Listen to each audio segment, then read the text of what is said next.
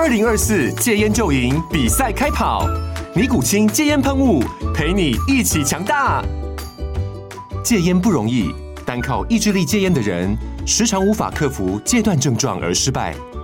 尼古清戒烟喷雾将是你的神队友，简单一喷，药品急速释放，立即缓解七大戒断症状，不限场合提高戒烟成功率。除了尼古清神队友，你还可以寻求专业医疗人员协助，一起迈向戒烟成功之路。尼古清戒烟喷雾，用科学方法戒烟，请咨询全台各大药局及戒烟门诊。本广告由尼古清戒烟喷雾、卫部药书字第零二七八三五号提供。嘉安嘉护股份有限公司，台北市中山区民生东路三段二号十楼，北市卫药广字第一一三零三零一九零号。尼古清戒烟喷雾，相伴每个新开始。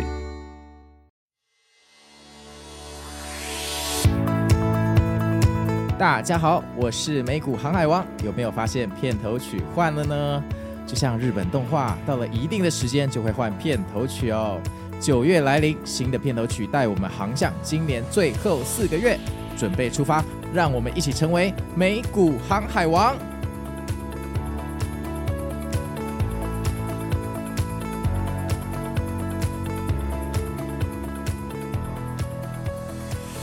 大家好，我是美股航海王啊。那现在的时间是礼拜一，十一月二十七号哈。呃，今天天气好冷哦，在录这个美股心法，我还披着毯子哈。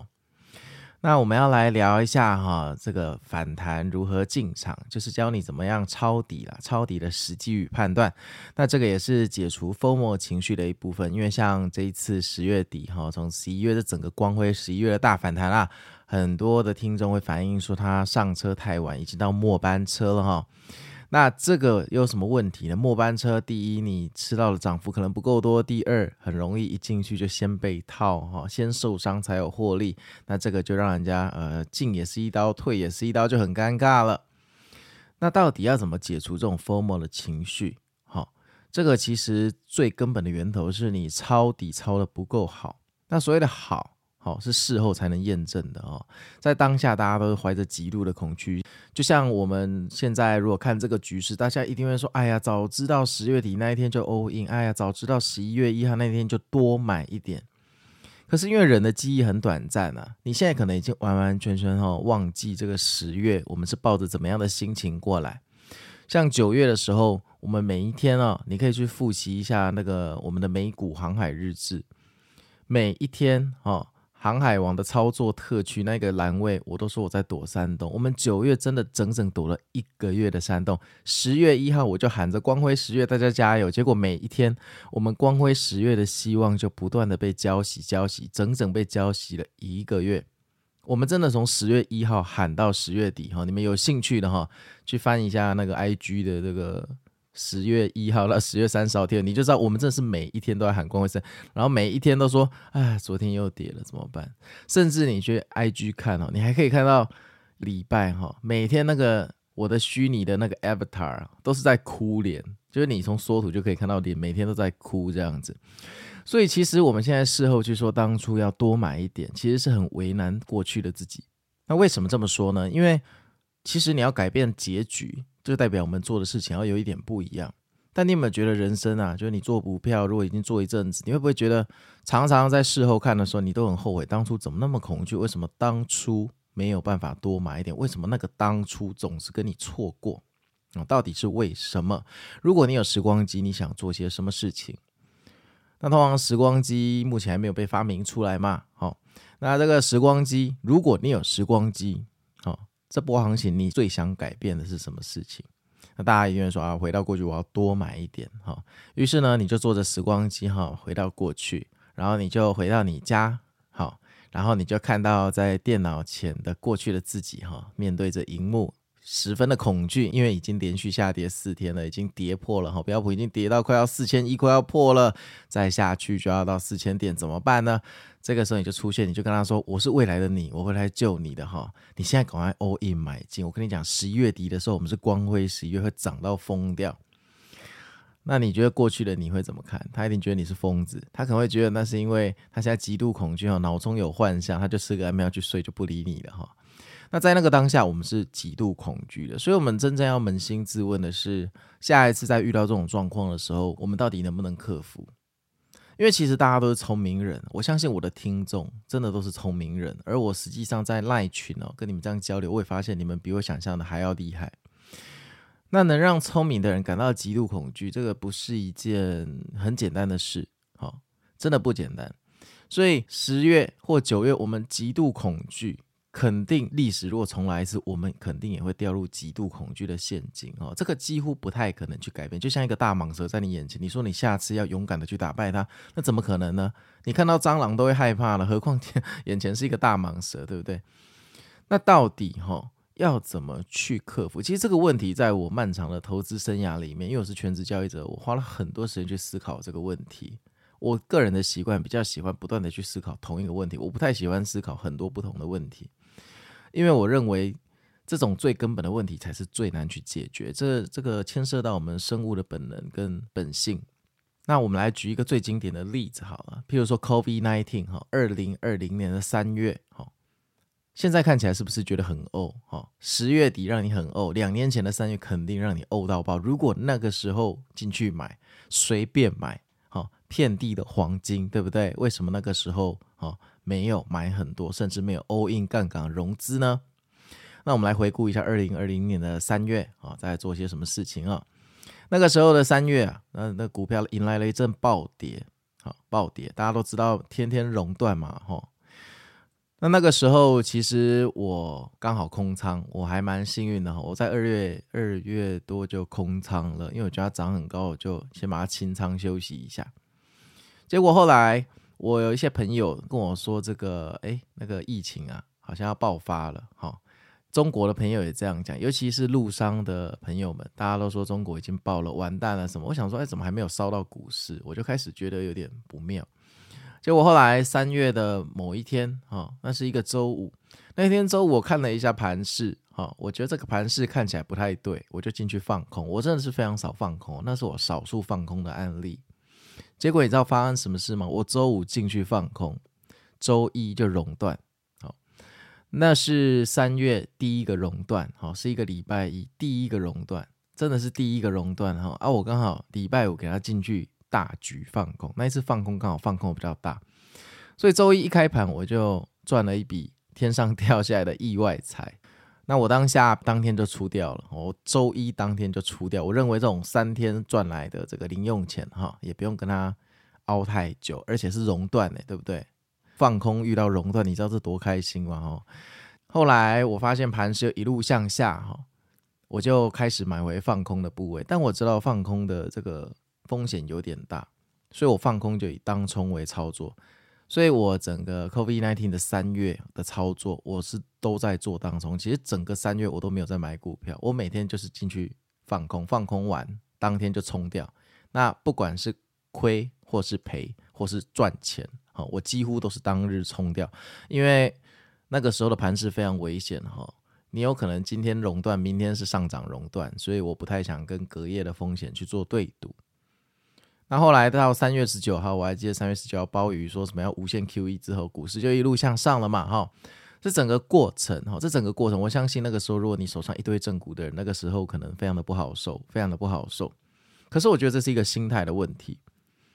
我那个时候三月在做当中放空的时候，我每天都告诉自己一件事，我跟自己说，这个下跌终究会结束。好，我在这边做当中最大的风险就是我会错过真正的反弹行情。有时候你觉得当冲赚一点赚一点很棒很棒很棒，可是到头来你会发现你的绩效哈还不如标普五百的指数哈 all in 买满，哦，你还不一定赚的比这个多，因为当主波段来临的时候，就算你是一倍的杠杆哈，就是完全没有杠杆的意思了，一倍的指数，它的获利 all in 的话会非常的惊人哈，这个可能比你做十笔当冲的交易赚起来还要多哦，还要多，所以我那个时候就跟自己说，我现在。这个 COVID-19 在熔断的时候，我虽然每天进去放空哈，很开心，对不对？也不用隔夜风险。可是我觉得最大的问题就是我可能会错过主波段。可是你知道吗？人哈，当你一旦知道自己可能会错过主波段，你就不容易错过主波段。就像就像你，你觉得你的男女朋友有问题的时候，你就不一定会继续被他骗下去。人会被骗，通常是生于忧患，死于安乐。就是你对一个人很放心，放心到最后，电影的最后跟你讲，其实你身边最放心那个人才是大魔王，对不对？我们常常看到这种峰回路转的剧情，股市也是一样。当你觉得你这样赚很爽的时候，其实你有没有想过啊？你不如呃这个指数哈 all in 买满，然后去睡觉，好，然后到十二月三十一号打开电脑一结算，哎，你发现你赚的好像比你在那边。Day trade 在那边进进出出还要多哈，所以回到主题哦，我举这个例子是要告诉大家，我觉得如果你在未来哈，你想要让未来的自己感谢现在的你，这句话的意思就是说，你想要抄底成功，那抄底成功就是你现在必须要做一件事，这件事情在未来的某个时间点要发酵，要开花结果，所以未来的时间点你会。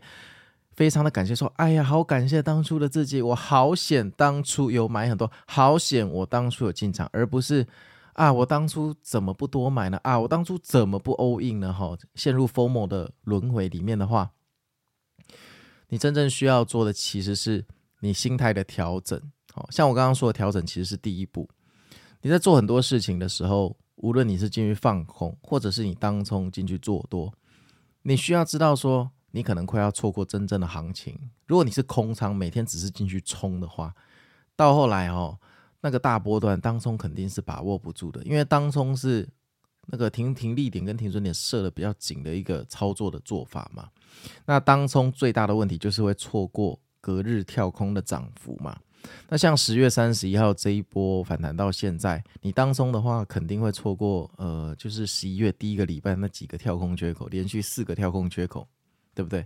然后你可能进去冲一冲，然后呃，这个盘中回落的时候就出去了，但盘中回落又被尾盘拉到新高去，那你就一直被洗出来。虽然你是赚钱的，但是其实你的绩效会很难打败大盘。哦，但是如果说像十一月的第三周哦，这种比较盘整的走势，哎，当中可能就会走赢大盘。哦，所以回到刚刚这个案例，哈、哦，这是二零二零年的三月，哈、虽然那个时候我是日日当冲啊，在做空，可是我自己心里知道，我准备要错过最大的涨幅。我就算赚钱的时候，我也跟自己说，我准备要错过一个大行情。所以后来到了三月十九号，哈，就是鲍宇开无限 QE 大法之后，我就开始觉得说，好吧，这股票可能要开始涨了，这个当冲之手该收收山了哈。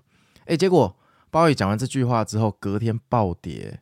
几乎是要熔断哈，然后那个时候我还记得这个就有一篇新闻写说，哎，鲍尔这个无限 QE 哈，历史为鉴，每次降息股市都会大涨，为何这一次不灵光，市场不买单？然后那些伟大的这个分析师们就写了一狗屁的那个论点，只可惜这论点再隔一天就被打脸，因为再隔一天之后股市就一路暴涨，然后就一路收复跌幅，然后就开启了另外一轮的牛市。那说也是蛮困难的哈，这一波哈，就是到二零二零年的这一波，我自己是到五月初才进场，好，我到四月底五月初才进场，因为其实整个四月在反弹的时候，它还没有突破一些呃过去的压力，我不太想进去抄那么底的底，我想要抄在底部，但是是比较山靠山腰的那一边，我到四月底才进场。那为什么我会特别举这个做空的案例哈？因为我知道很多的散户朋友哈，看到股市跌的时候，你们就是首要想进去做空。但其实你做空的时候，你忽略了两件事。第一个是，你做空如果是用当冲的方式进行哈，你每进去做空的时候，你基本上已经面临着这个错失反弹的风险。哈，这是第一点，你必须要牢记。你最好每一天进场的时候都提醒自己，你快要错过了。好，这样你会更。能客观的去看这整个局势，而不是说你空下去，它不下去，你就给它逢高加空，再凹空啊，空到最后你就头脑空空，就空到场外去了。那第二个是你放空如果失败，好，你一次是输两步。简单的说就是，如果你空仓大盘上涨，你就输掉了一个步，哦，一个步伐，一个脚步的距离。但是如果你放空，结果大盘上涨，你是输两步啊，因为你不但没赚钱，你还亏了反方向一倍的价钱。那你要知道，我们做投资其实就是该个，其实就是在跟大盘赛跑。如果你的绩效跑不赢大盘，那我强烈建议你哈，把标普五百的指数买满就去睡觉了。那天下最强的基金就是标普的基金哈，没有什么主动基金是可以打败它的，很少很少。所以如果你真的绩效哈三四年下来每一年都输给标普的话，我真的建议你哈标普买满买好，好好的过生活。这样不但你可以顾到生活，你又可以赚到钱。你一开始可能会觉得靠腰嘞，我怎么可以这样认输？我是男人哈，我是女子汉，我怎么可以这样认输？我不爽什么？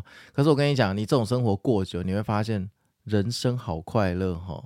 就你的不爽可能只会持续三个月啦，你到第四个月后，你发现你开始赚钱之后，你生命中又可以不用看盘，又可以顾及自己的生活之后，你就会发现。哎，我干嘛做股票？我就买一买指数去睡觉就好了，多开心啊！看着那些选股的人每天在看一堆报告，每天在看进出的点位，每天在追着指数跑的时候，我多轻松！我都在喝茶，你就会有这种感觉。哈，因为要跑赢大盘是非常非常的困难，好，非常之困难。好，那回到现在哈，现在十月底这波反弹哈。可能很多的听众现在都还在 FOMO，因为呃，你们十月底的时候可能不敢进场，就看着它飞，它一飞，你手中没部位，你就更不敢进场，于是你就变成了股市酸民哈，股市酸民。那时光重来一次的时候，哈，你要怎么办？其实我在八月到十月，我做了非常多的交易，真的蛮多的，哈。那赚钱的大概。就只有三笔，就赚大钱的大概就三笔，好，就是八月十七号进场，十月六号进场，跟十月三十号进场，就是三笔。因为我写日子，我把它整理出来，就是这三天，哈。那在这三笔之间，我做了蛮多交易的，蛮多的，可能两三天就有一笔，哈。但是那一笔通常都不会存活太久，可能存活不到二十四小时，我就把它 close 掉了，因为我发现那个不是正确的点位。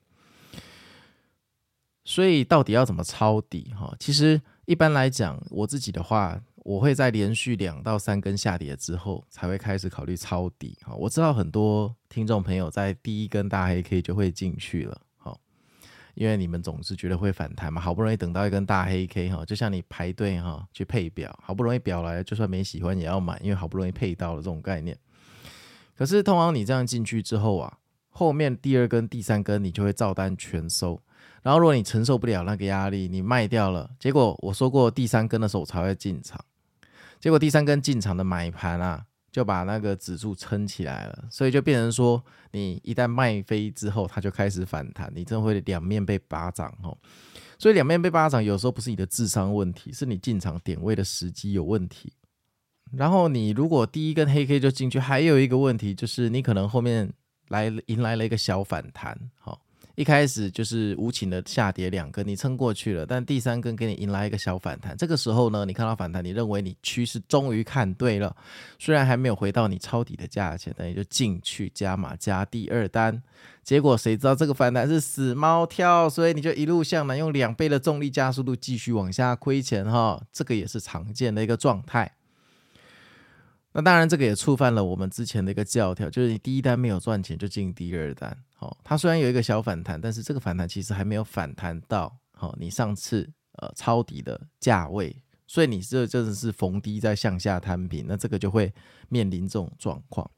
那其实这些全部都是错误的动作，这些全部都是错误的动作。如果你刚刚我讲的全部都讲中的话，那你抄底会亏钱，就是非常理所当然的事情了，非常理所当然。那抄底，我觉得心态是这样哈，你跟进去虎穴一样，你要知道你每一次的进场哦，你都有断尾求生的心理准备。如果你没有亏钱的心理准备，你就不要去抄底。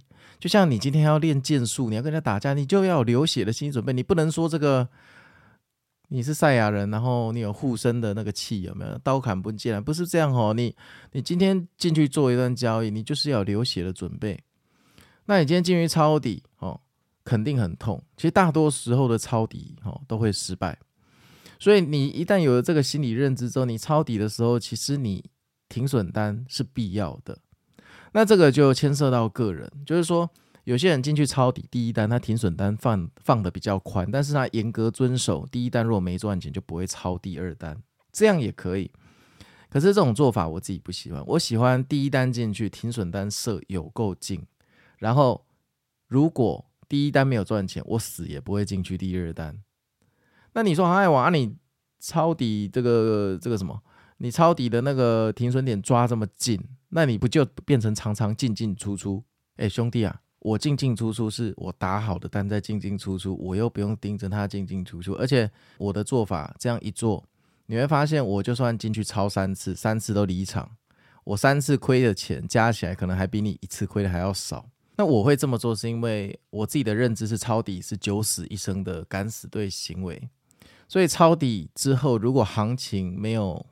呃，照我的预计直接发动，我就会走了，我不跟他留恋。好，那如果呃我走了之后，他突然发动行情，那达到我的条件，我再进去抄就好了。我跟你讲，这金融市场的钱哈赚不完啊，赚不完啊。就算我抄在第二低跟第三低的地方，只要抄底成功哈，美股的延续性很强，你还是会赚到一个大波段。所以真的不差那个一两个百分比的底部，你不要想要抄在最低啊。这个讲观念的时候，你都可以呃认同说我们不会买在最低，但实际操作你就是想买在最低，这个也是很很神逻辑哦。最好是不要这样哦，最好是不要这样。那刚刚说到抄底哈，要进去的时候跟虎穴一样，每一次的进场你都要有断尾求生的心理准备哈。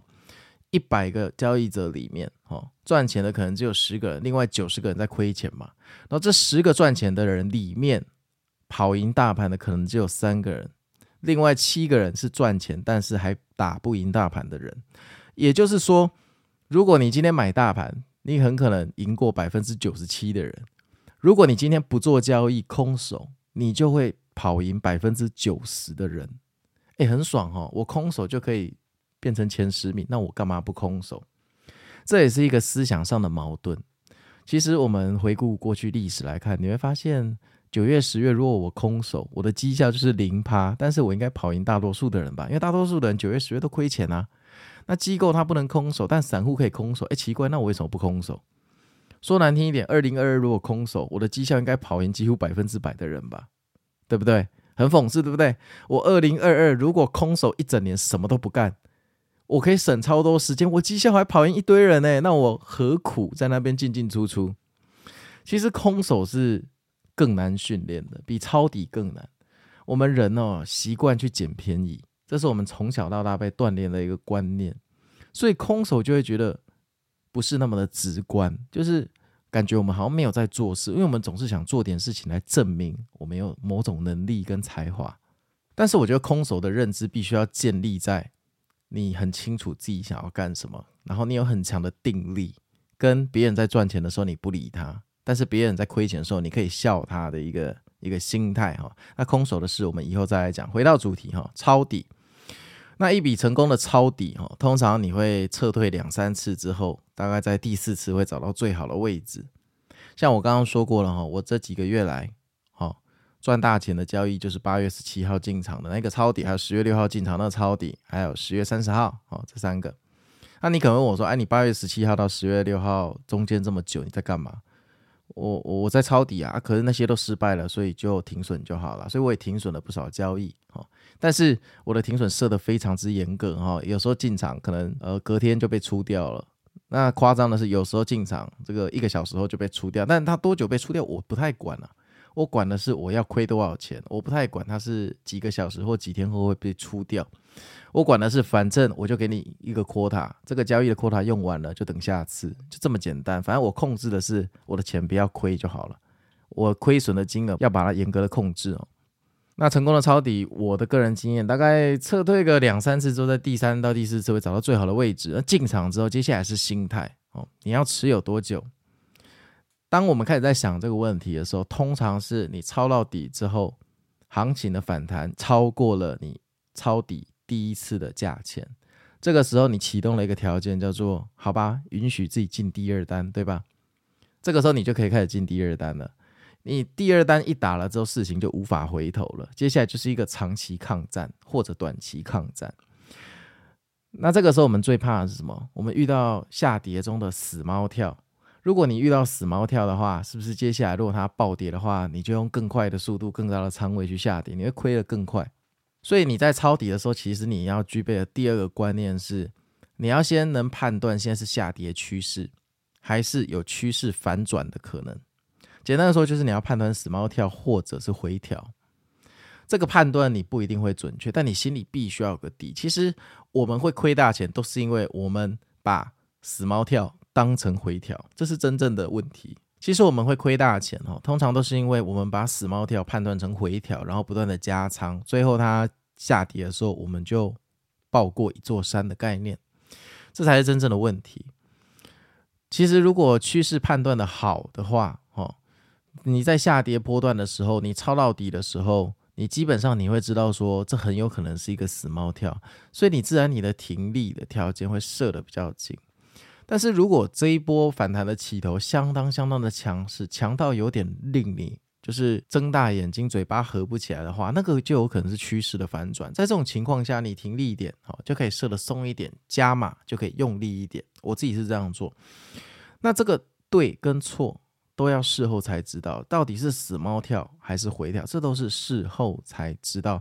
就像你现在回去看十月底的线图好了，你去打开标普或纳斯达克，你把十一月一号之后的 K 线全部用手遮掉，你敢进去吗？其实蛮难的嘛，吼，因为那个下跌真的有点尖锐，要插到地心找哥吉拉去了，对不对？对不对？但是当它以这么强大的一个状态去突破这个压力往上的这个时候，其实。你慢慢的就可以判断说，如果它在满足某几个条件，它可能就不是一个死猫跳。这个时候，你的心态就要慢慢转变成说，它有可能是要反转一个趋势。我的死猫跳的定义就是大概反弹撑不过三个交易日。诶，其实，在美股是这样哦，反弹如果能撑过三个交易日，通常它就可以再走一小段。但大多数的反弹是没有办法撑过三个交易日。你可以去回顾二零二二年，几乎没有。什么反弹是可以撑过三个交易日？通常都是反弹完，对不对？隔天就跳空开低往下杀，然后就下去，都是一日行情或两日行情哦。通常都是这样。那这个事后才知道，哈。但最好我们要先有一个预判，因为我们的预判是唯一帮助我们的心态哈维持在一个比较中立的方式。如果你没有这个预判，那你每一次抄底之后，我保证你的心态只会有一种想法，就是充满乐观，觉得人生要发财，这就是你心中所有的想法。所以，如果行情发生反转，哦，他后来发现是死猫跳要下去，那个时候你一定会加仓，你就会变成不但抱过一座山，你还抱着下海沟的概念。那我的建议是，宁可哦，你抄底之后卖飞一个趋势反转，然后在更高的地方再抄回来。你也不要抱着死猫跳，就是你不要养成死抱着某个东西的习惯，因为这个习惯终究有一天会让你抱着死猫跳掉下去海沟，那这个时候你就有灭顶的风险。好啊，所以我们今天讲到抄底的时机与判断，其实是一个大学问，但是我提供你们两个呃线索，可以去把这件事做得更好。第一个就是抄底的时候，不要在第一根下跌的时候抄哈。通常我自己会在第三根的时候抄，第二根也是我个人都觉得骗炮了哈。我觉得第一根后面常常有第二根，第二根后面常常还有凌厉的第三根哈，所以我通常自己会在第三根的时候再开始考虑进场。那第二个是你进场的时候，你要知道说现在很有可能还是在一个下跌的波段，所以你就算抄底，你也不可以持久，你的时间框架要先定好，这很可能是一个三日交易。你不可以每次抄底都把它定义为这是一个十年的交易，或者是一个半年的交易，那这样你抄底就非常危险。通常我喜欢一开始定窄一点，让行情去把我的时间宽度扩张。就像我刚刚说那三笔交易，我一开始进去我就告诉自己，我只要赚三天我就要走了，而且我还不确定能不能赚到三天。等到行情真的走出一个非常强势的状态，它超过三天的时候，我才半信半疑的说：“好吧，就信你这一轮，我加仓看看。”但我心里告诉自己，我可能随时都得走。哦，那当然这样去做哦，像八月跟十月那两个交易，刚好那个行情也没有持续太久啦，五天左右，诶，那就刚刚好。可是像这一波，我这种做法，我就错失了一些，我中间被洗出去了几次，因为我太谨慎了，哦，停利点设得太紧。但也不要灰心，我们还是有再买回的勇气。哈，虽然被洗出去了几次，哈，我也重新再进场了几次。大致上来说，我觉得还可以。哈，就是就是交了一些保护费，哈，就是交了一些保护费。那你会说啊，航海王，那你要不要从头到尾拿紧一点，不就可以错失这进进出出的成本？对，你说的没有错。可是我认为你十月三十号这一波，如果你从头到尾拿得很稳的人，有可能你在前面的那些死猫跳的反弹，你可能也拿得很稳。那如果你习惯拿这么稳，就表示你在下跌的波段，你都是持仓陪伴它，那你就必须要学会用期权去避险对不对？这是对应的，这就看个人的喜好。可是我不太喜欢下跌的时候手中持有股票，所以我最后养成的投资方式就是，我宁可交一些保护费，但我我要确保在下跌区段的时候我是空仓或者我是清仓。哦，那关于抄底的东西还有很多可以讲，但是我觉得最重要的是，我们从事后看的时候，如果好，回到主题，你觉得当初为什么你不多买一点？为什么你总是在这种后悔的轮回？你可以照着我这一集教你的这两个方式去做，改变你的心态，增加危机意识。你下次才有勇气去做一些很恐怖的事。其实进场抄底，坦白讲，每一次进去，其实进场抄底每一次都是冒着被刀捅的风险进去。当下其实我自己也都会恐惧的，不是说这个看到信号我就冲进去。其实当下买进的时候都会有一点小紧张的。但是我总是在临门一脚哈，要下单的时候跟自己说，这就是唯一让未来的你感谢自己的唯一的方式啊！我之前有跟我听众说过。买进的时候跟卖出的时候情绪加起来通常是一个定值。如果你买进的时候都很快乐，很有可能你卖出的时候心情都不好。可是如果你想要未来的自己感谢现在的你的时候，通常你现在要买进的时候都是痛苦的。那我们就一起加油喽！好啊，那我是美股航海王，今天聊到如何让自己不 formal，让未来的自己感谢过去的自己哈，抄底的进场时机与判断。那下一次的美股心法，我们会来聊一下我们线下的实体聚会。感谢有三百多名勇者哈，这个帮我们写了问卷，还有其中还有一半的人写了一些要对航海王说的秘密。我们就来看一下有哪些秘密要对我们说，还有对我们节目改进的建议哦。那我们下次见喽，拜拜。